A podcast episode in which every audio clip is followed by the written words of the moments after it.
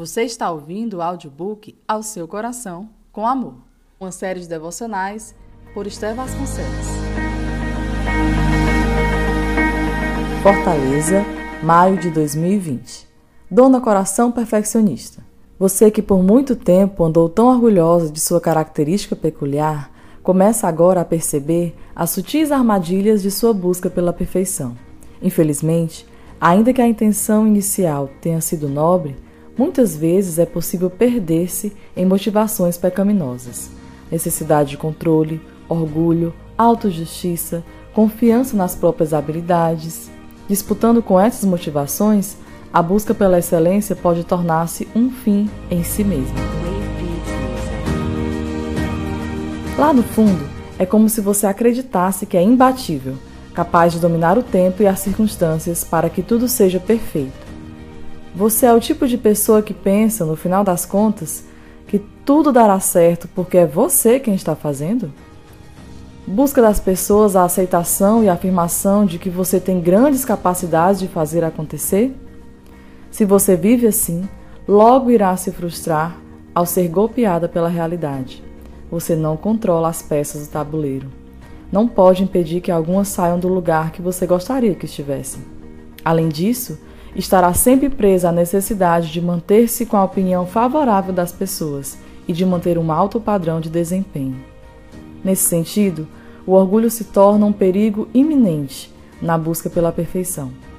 Por vezes, o perfeccionismo não tem nada a ver com realmente usufruir das coisas que dão certo.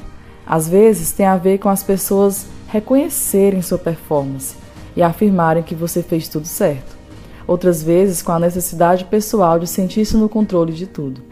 De uma forma ou de outra, cedemos lugar a nós mesmos. Desse modo, o perfeccionismo é o pretexto que utilizamos para nos sentarmos no trono de Deus. O fracasso e a humilhação são as formas como Deus nos lembra que o trono é dele. Quando tudo sai conforme planejado, temos a ilusão de que fizemos por onde sermos amados, mas quando fracassamos, somos lembrados de que Ele nos ama profundamente, não por nosso esforço, mas por Sua bondade. O coração de Marta era muito parecido com o seu. Lucas 10, 38 a 42.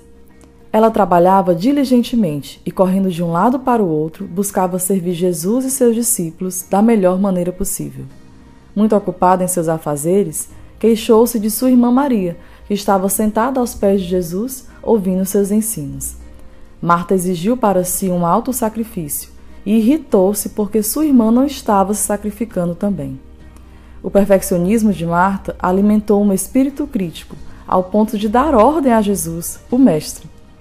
Ela estava visivelmente fadigada e preocupada com os detalhes, mas Jesus diz ao seu coração exatamente o que ela precisava ouvir. Apenas uma coisa é necessária. Lucas 10, 42.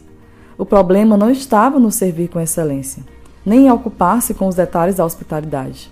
Marta simplesmente se perdeu em seu desempenho. Não era necessário. Ela provavelmente tinha servos que poderiam cuidar para uma recepção aceitável. Enquanto isso, Jesus estava ali. Sua ida à cruz se aproximava. E Maria entendeu a importância de desfrutar de sua presença. Era uma questão de escolha, de escolher a melhor parte. Lembre-se que o hóspede de Marta foi o mesmo que pregou o Sermão do Monte, Mateus capítulo 5 a 7. O discurso de Jesus é claro: é preciso ser antes de fazer. Depois de explicar por meio das bem-aventuranças as características de um cristão, ele continua nos falando sobre a raiz profunda do pecado que está no interior dos homens, onde ninguém pode ver. Essa é a razão pela qual o caráter cristão precede a ação e aquele que quer servir deve fazê-lo como fruto de devoção. O Filho de Deus nos diz claramente: Sejam perfeitos, como perfeito é o Pai Celestial de vocês. Mateus 5,48. Mas aqui ele não está falando de desempenho, de atos exteriores simplesmente. Ele está falando de um caráter cristão maduro. De fato, quando Jesus nos exige a perfeição, ele está nos convocando a se parecer mais com ele. Somente assim, tudo o que fizermos, todo o nosso empenho e ações será fruto de um caráter aperfeiçoado. Deixa então, coração, que a graça manifestada na cruz te constranja.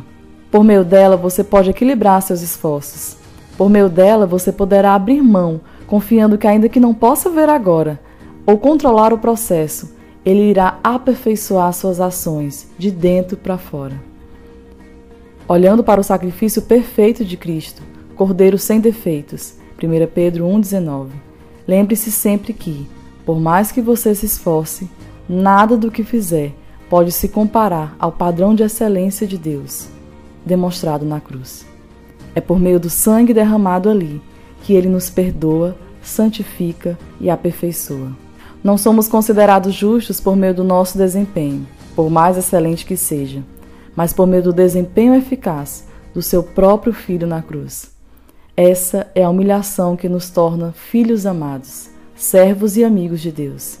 Esse é o plano perfeito de Deus que se cumpriu em nós. Com amor.